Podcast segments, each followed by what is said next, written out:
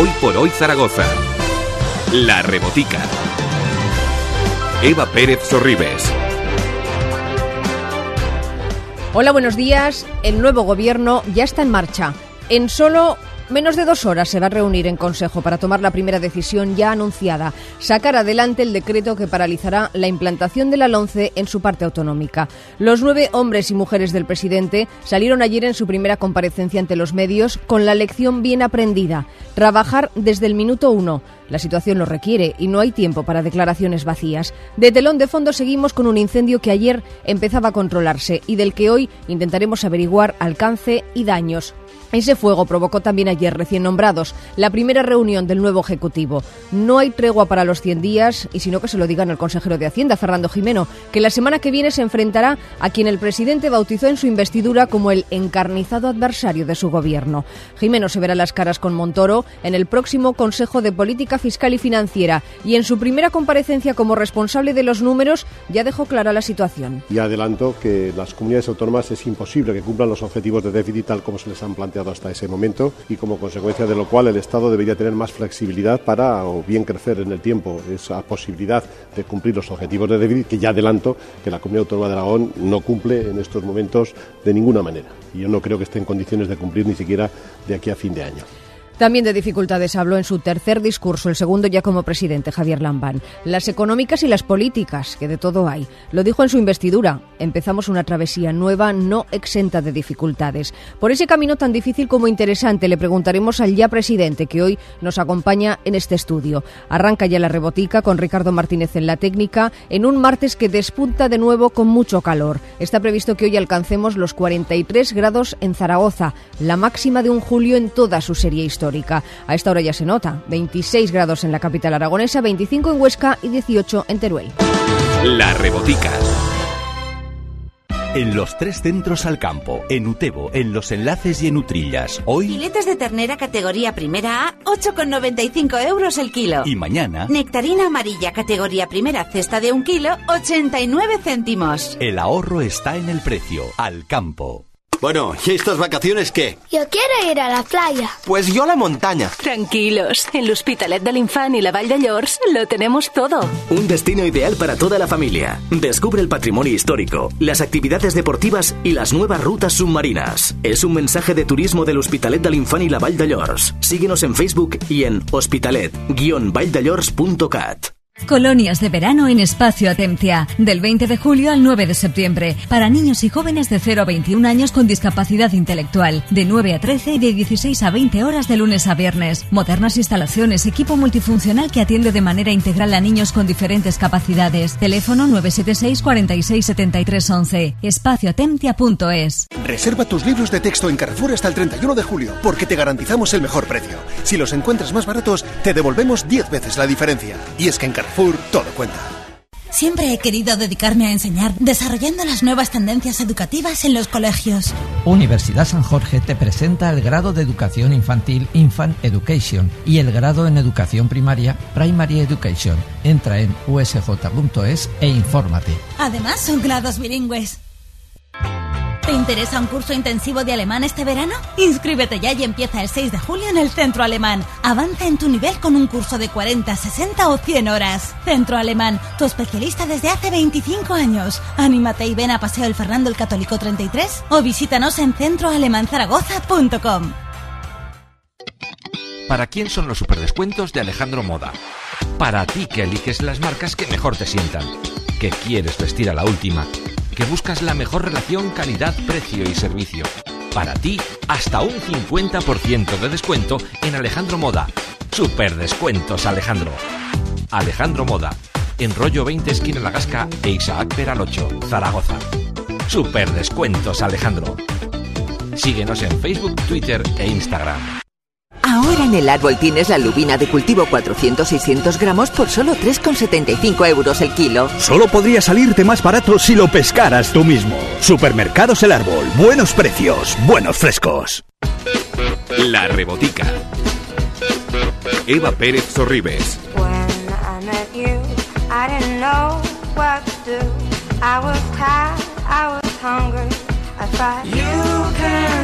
Rebotica que arranca a las 8 y casi 5 minutos y medio de esta mañana, una mañana en que hoy la noticia está en el Pignatelli. La sede del gobierno ya está ocupada por los nueve consejeros del nuevo ejecutivo de Javier Lambán y hoy, dentro de un rato, van a celebrar ya su primer consejo de gobierno.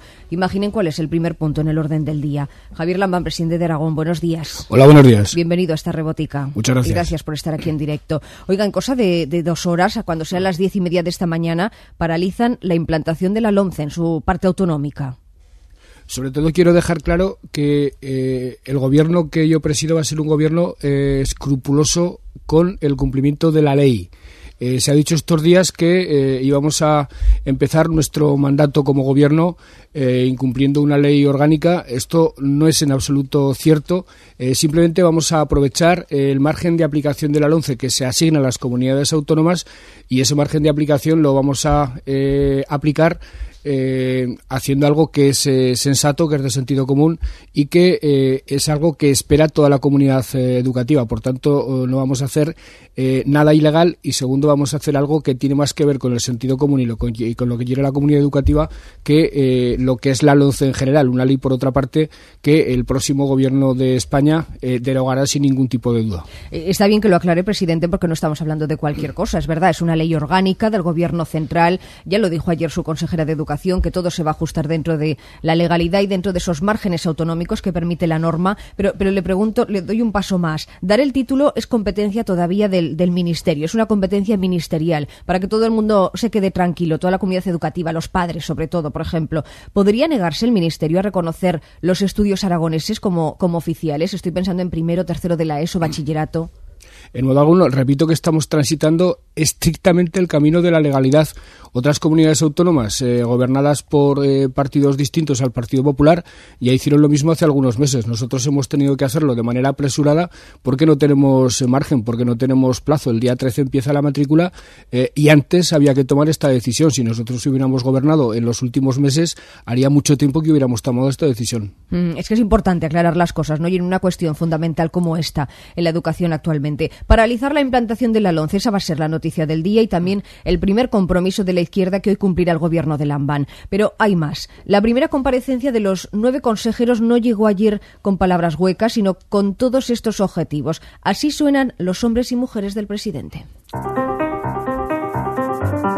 tomaremos un acuerdo eh, y publicaremos la orden al día siguiente de suspensión del currículo que se publicó el 28-29 de mayo para minimizar, eh, siempre cumpliendo la legalidad, pues el margen que tiene la comunidad autónoma de Aragón. Por lo tanto, lo que vamos a hacer es adaptar y estamos ya hablando con los directores de los centros. El hospital de Alcañiz se va a financiar con dinero público. El hospital de Teruel, por supuesto, pues cuando sepamos las eh, disposiciones presupuestarias que hay, pues, pues procuraremos cumplir cumplirlo lo antes posible. Cuatro retos fundamentales. El primero es recuperar el diálogo y la interlocución con la Universidad de Zaragoza.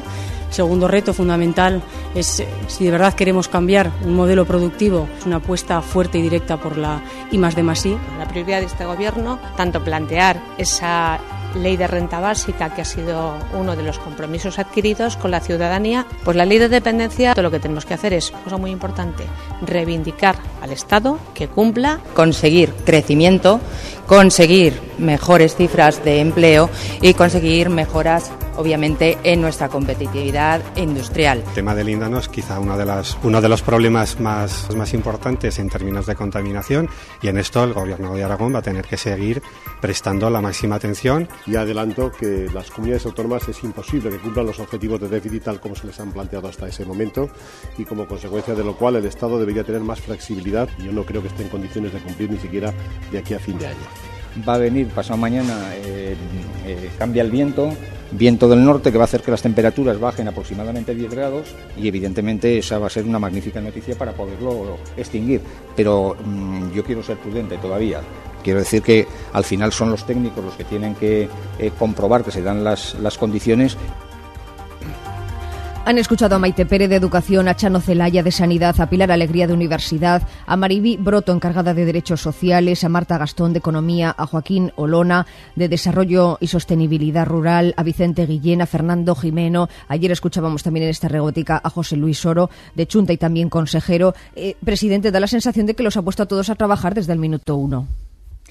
No se puede perder tiempo, son muchas las urgencias, son muchas las necesidades, eh, son muchos los problemas que tienen los ciudadanos y las ciudadanas aragonesas y por tanto hay que eh, arremangarse y ponerse inmediatamente a la tarea. Por otra parte, eh, teníamos las ideas muy claras, hicimos un programa electoral muy trabajado hablando con la sociedad y por tanto, en caso de correspondernos la responsabilidad de gobernar, sabíamos lo que teníamos que hacer desde el primer día y eso es lo que estamos haciendo. La verdad es que da, dio la sensación ayer, a pesar de que los escuchamos por primera vez, a todos los consejeros, eh, dio la sensación de que llevaran ustedes allí mucho más tiempo, ¿no? De que no fuera el primer día, los primeros minutos después de el nombramiento como consejeros de todo su equipo. Por eso nos parece importante que es bueno hacer memoria, que es bueno recordar, porque alcanzar este, este punto en el que están ustedes ahora no ha sido, no ha sido fácil. Déjeme que le recordemos a los oyentes todo lo que ha pasado desde ese domingo 24 de mayo hasta ese otro domingo, el pasado de la investidura, porque merece la pena recordarlo. Pepe Las María, responsable de informativos de Radio Zaragoza. ¿Qué? Buenos días. Hola, buenos días, Eva. Haznos memoria, Pepe. Bueno, pues la misma noche de las elecciones del 24 de mayo, Javier Lamán supo que seguramente iba a ser presidente de Aragón, con un PSOE que había tenido 18 diputados. También sabía que no iba a tener un camino fácil.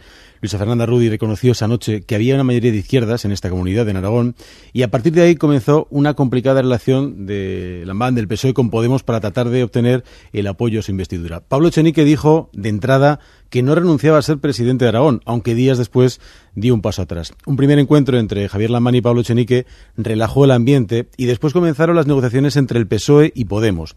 Tuvieron sus tiras y aflojas, sus momentos de tensión y que todos pudimos seguir en directo vía streaming. Finalmente el acuerdo se cerró, aunque unas horas antes lo desatascaban de nuevo Lambán y Echenique en una segunda reunión. Entonces comenzó una carrera contra el OG para obtener los apoyos de Chunta Aragonesista y de Izquierda Unida. Los primeros incluso han entrado en el gobierno. En el caso de Izquierda Unida es una posibilidad que ahora mismo queremos que siga abierta. Javier Lamán plantea un nuevo tiempo político basado, dice, en el diálogo y los pactos. Seguro que hay mucho de convicción en lo que dice y que la necesidad también obliga. Tiene un gobierno de 20 diputados, los 18 del PSOE más dos de Chunta, y un apoyo solo para ser presidente de los 14 diputados de Podemos que no parece que le vayan a dar la estabilidad deseada. Usted, señor Lamán, ha anticipado las dificultades de este nuevo tiempo, lo ha hecho en los discursos, las dificultades que vendrán, pero quiero preguntarle antes de empezar esta entrevista por las dificultades eh, eh, que, han superado ya. Eh, estoy pensando, por ejemplo, en sus socios, en esas dificultades, vamos a llamarle políticas, que usted anticipaba también ayer en ese discurso que hacía en la sala de la corona del Pignatelli. Pero dígame, ¿qué es lo que más ha costado para que un día como hoy pueda estar aquí como presidente de Aragón? Yo creo que eh, todo el proceso de negociación eh, ha sido de verdad eh, más normal de lo que se haya podido dar a entender.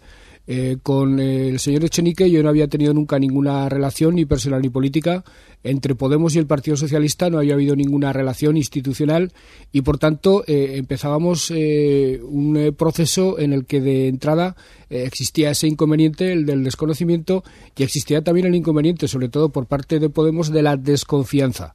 He de decir que el eh, señor Echenique es un hombre que defiende con mucha convicción eh, sus ideas, pero que eh, a la vez demuestra una sensatez muy valorable por mi parte y que ha hecho posible que al final el pacto se haya producido en torno a unas eh, medidas que ellos proponían, en muchos casos eh, muy coincidentes con las de nuestro programa electoral, eh, medidas absolutamente pertinentes para la situación que en este momento vive la sociedad aragonesa y que nosotros nos hemos esforzado a lo largo del proceso de negociación en modularlas de tal manera que, además de pertinentes, sean cumplibles. Es importante acometer los problemas, afrontar los problemas, pero sobre todo es importante plantear soluciones que sean realizables, porque si no, eh, corremos el riesgo de eh, generar eh, ilusiones que, luego se vean defraudadas y eso es peor incluso que no generarlas.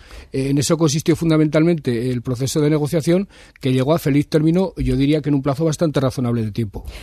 Es, es, importante lo de conseguir que las cosas sean asumibles para no provocar decepciones, pero, pero no solamente en la negociación, sino también a partir de ahora. Y se lo digo porque escuchando a sus consejeros hablando de la renta básica, de las inversiones solo públicas para el Hospital de Alcañiz, de, la apuesta por la innovación, por el I de Masí, que decía Pilar Alegría, por ejemplo, para todo eso, eh, señor Lambán, hace falta mucho dinero. Y a la vuelta de la esquina tenemos ese Consejo de Política Fiscal y Financiera en el que no parece de entrada que Cristóbal Montoro nos lo vaya a dar ni nos vaya a facilitar las cosas, ni Aragón ni a nadie en, en, cuestión de financiación autonómica. ¿Cómo lo piensa hacer?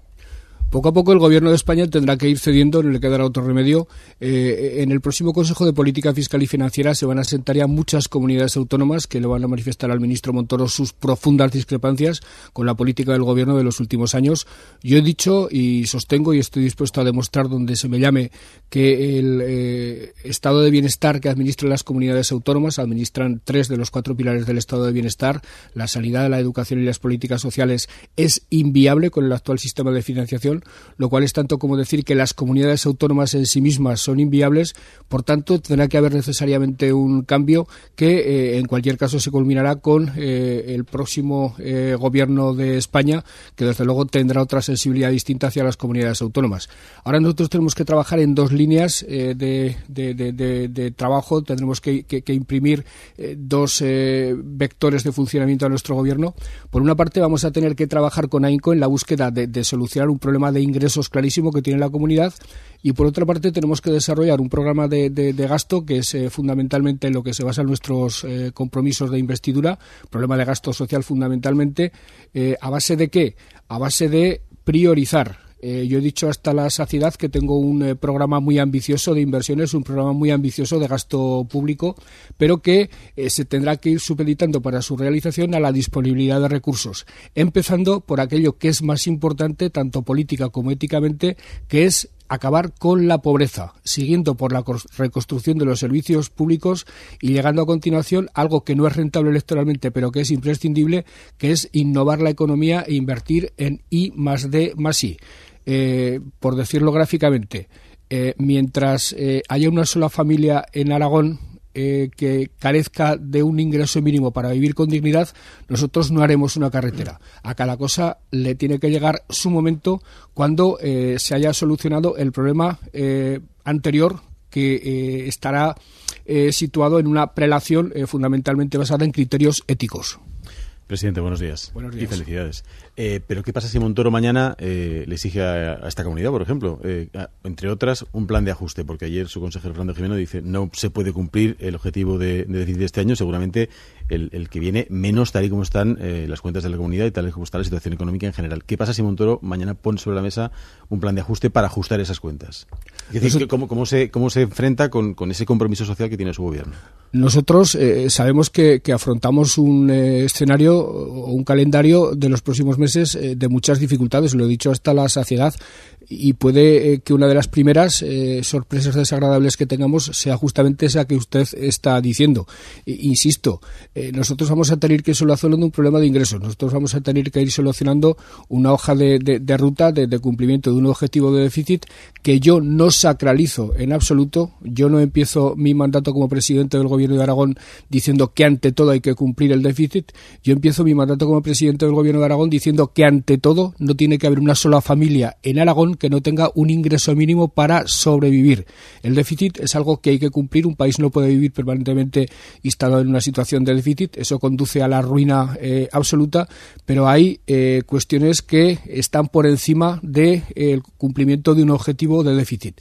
Y esas cuestiones tienen que ver con que las personas, con que los aragoneses y las aragonesas vivan con dignidad. A eso tiene que supeditar absolutamente todo. Que pasa que eso, eh, señor Lambán, presidente, no se enfrenta directamente con el gobierno central, que ya sabe usted que está precisamente en otra tesitura, en otra coordenada. Eh, yo no sé si va a buscar apoyos fuera, como por ejemplo Satisteve el otro día decía, el alcalde de Zaragoza, que buscará ese eje de las ciudades para buscar también más financiación local. ¿Usted piensa también hacer algo parecido con otras autonomías en situación similar a la nuestra?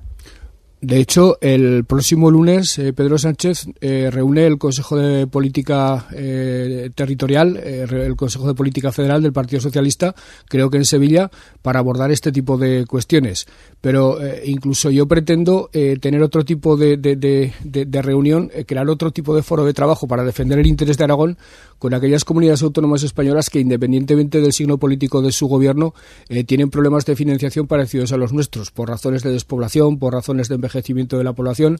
Estoy hablando de varias comunidades del norte de España, como Castilla-León, como Asturias, como Galicia, eh, comunidades autónomas que son muy parecidas a nosotros y con los que probablemente podemos eh, encontrar una eh, sintonía que fortalezca nuestra posición en Madrid. Pero siempre el sistema de financiación habrá que debatirlo a, medio plazo, pero el, tema de las cuentas, como es el que preocupa, porque al final tener dinero para, para aplicar las políticas es lo importante. La caja. Claro, mm, ¿qué se espera en, en la caja del gobierno de Aragón? Usted tuvo el otro día una reunión con la presidenta, muy cordial, eh, pero no sé si le detalló el estado de las cuentas de la comunidad, las facturas que se suele decir pendientes en los cajones. Estuvo la semana pasada aquí el consejero Campoy y no dijo prácticamente nada. No soltó prenda, Campoy. Y usted dijo antes de esa reunión, me estoy acordando de una declaración suya, hablaba de sorpresas desagradables. Yo no sé si las ha tenido ya. No porque todavía no hemos abierto los cajones por, utilizar el, símil, pero me, temo que, la situación no será precisamente un eh, dechado de, producción de optimismo para eh, quien llega en este momento a la responsabilidad del gobierno.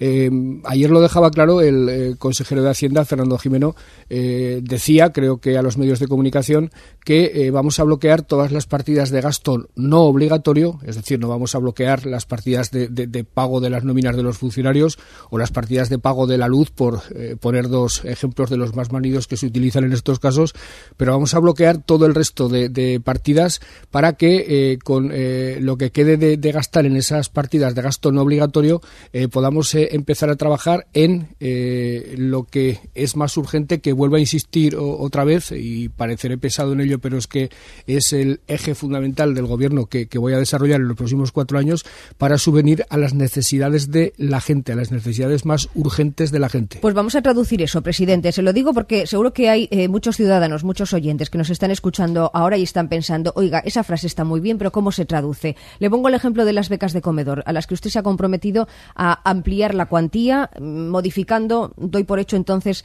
los requisitos. Ese puede ser uno de los ejemplos en, en el que los ciudadanos pueden notar que realmente ellos son la prioridad, como está usted repitiendo en cada uno de los discursos. Uno de los primeros porque, eh, desde luego, es difícil de explicar que a una familia que gane más de 6.000 euros al año se le niegue una beca de comedor.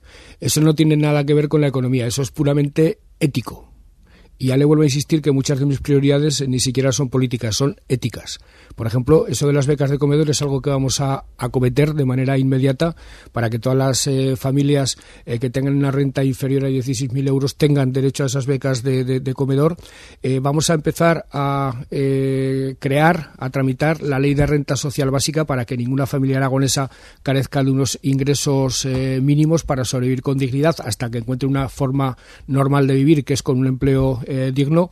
Eso no se hace en 15 días. La tramitación de una ley tan compleja como esta lleva mesas, por tanto, eh, no sería eh, realista por mi parte decir que se va a aplicar antes del año 2016, pero hay otro tipo de cuestiones relacionadas con la pobreza energética, relacionadas con los desahucios, relacionadas con lo más eh, inmediato y lo más urgente, que sí que vamos a tratar de encontrarle algún nicho de financiación para llevarlo a cabo de manera rápida. Presidente, renta social básica, reforma del IAI, becas de comedor, pobreza energética, todo eso mm, cuesta dinero. ¿Está cuantificado por parte del, del Gobierno cuánto puede suponer y, sobre todo, cómo se puede modificar el presupuesto, hasta qué punto puede modificar el presupuesto del anterior gobierno para destinar partidas de las cuentas de este año a todos estos objetivos. Usted recuerda en campaña, no sé si la cantidad estará ahí, mm, hablaba de 100 millones de euros en gasto social como un primer, un primer paquete de inversiones, eh, un primer impacto para, para intentar arreglar estas políticas. No sé si la cantidad va por ahí, si lo tienen cuantificado de forma exacta. Sí, esa es la cantidad que calculábamos entonces y la que seguimos calculando, calculando ahora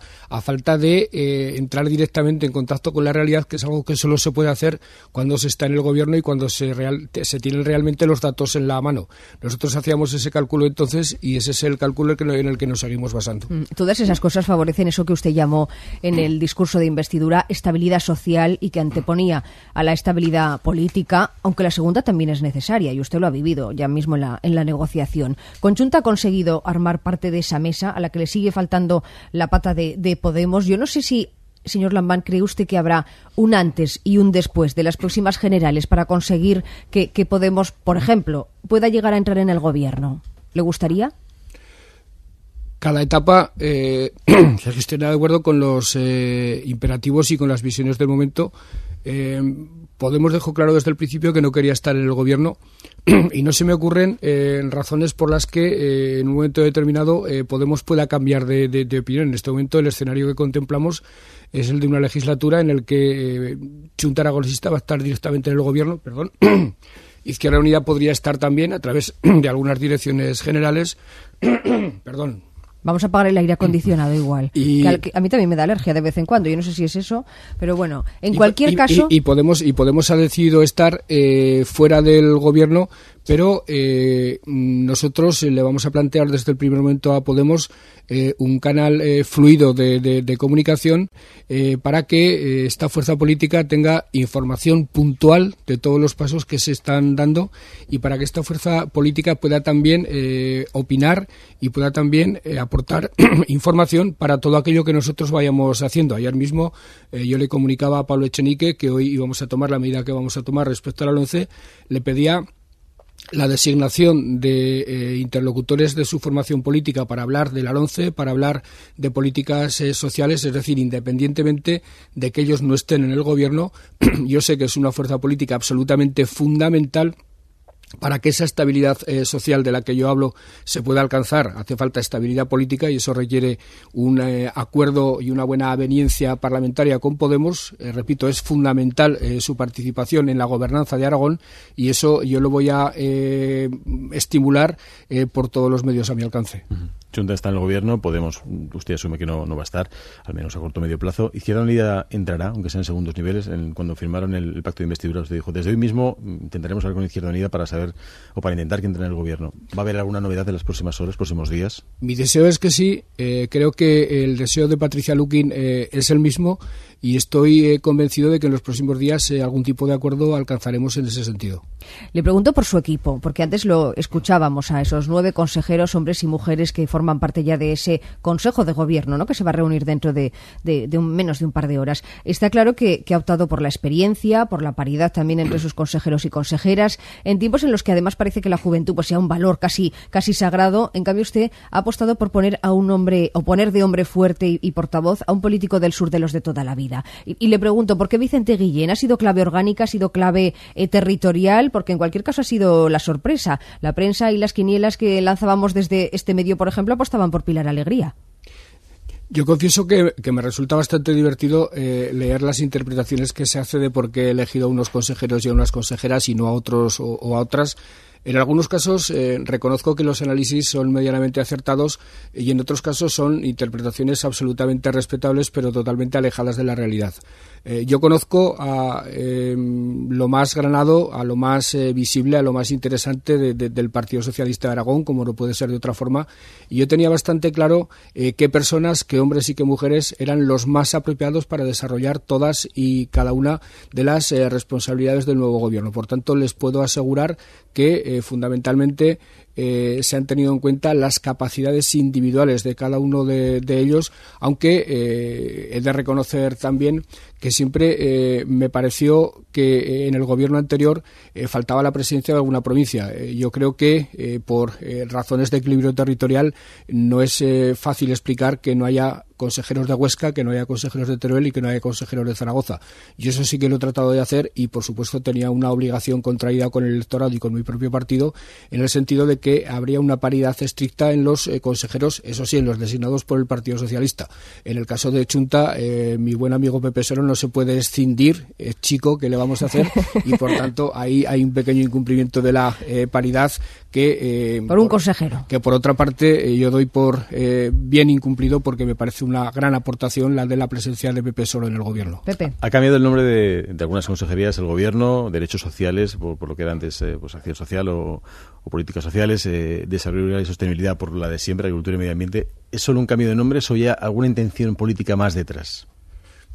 El, el, cambio de, del nombre de la Consejería de Agricultura mm, me ha ocasionado algún pequeño problema, lo reconozco, porque así como el consejero ha sido excelentemente bien recibido por el sector, todos los eh, actores de, la agricultura y de la ganadería, las organizaciones agrarias, las cooperativas, todos han eh, alabado la figura de Joaquín Lorona, pero me han dicho que eh, debería haber preservado en el nombre de la consejería la palabra agricultura Bueno, pues bien, eh, reconozco que seguramente eh, ha sido un eh, pequeño error que no tiene nada que ver con el contenido real de las políticas de esa consejería, en las que, como no puede ser de otra forma, la agricultura y particularmente la agroalimentación va a tener un peso absolutamente fundamental, decisivo, como no puede ser de otra manera. Al final va a tener que llegar usted a acuerdos hasta para poner nombres y bautizar las consejerías. Yo no sé si espera poder hacer esos acuerdos también con el PP, en esos grandes pactos que nombraba, en medio minuto que nos queda.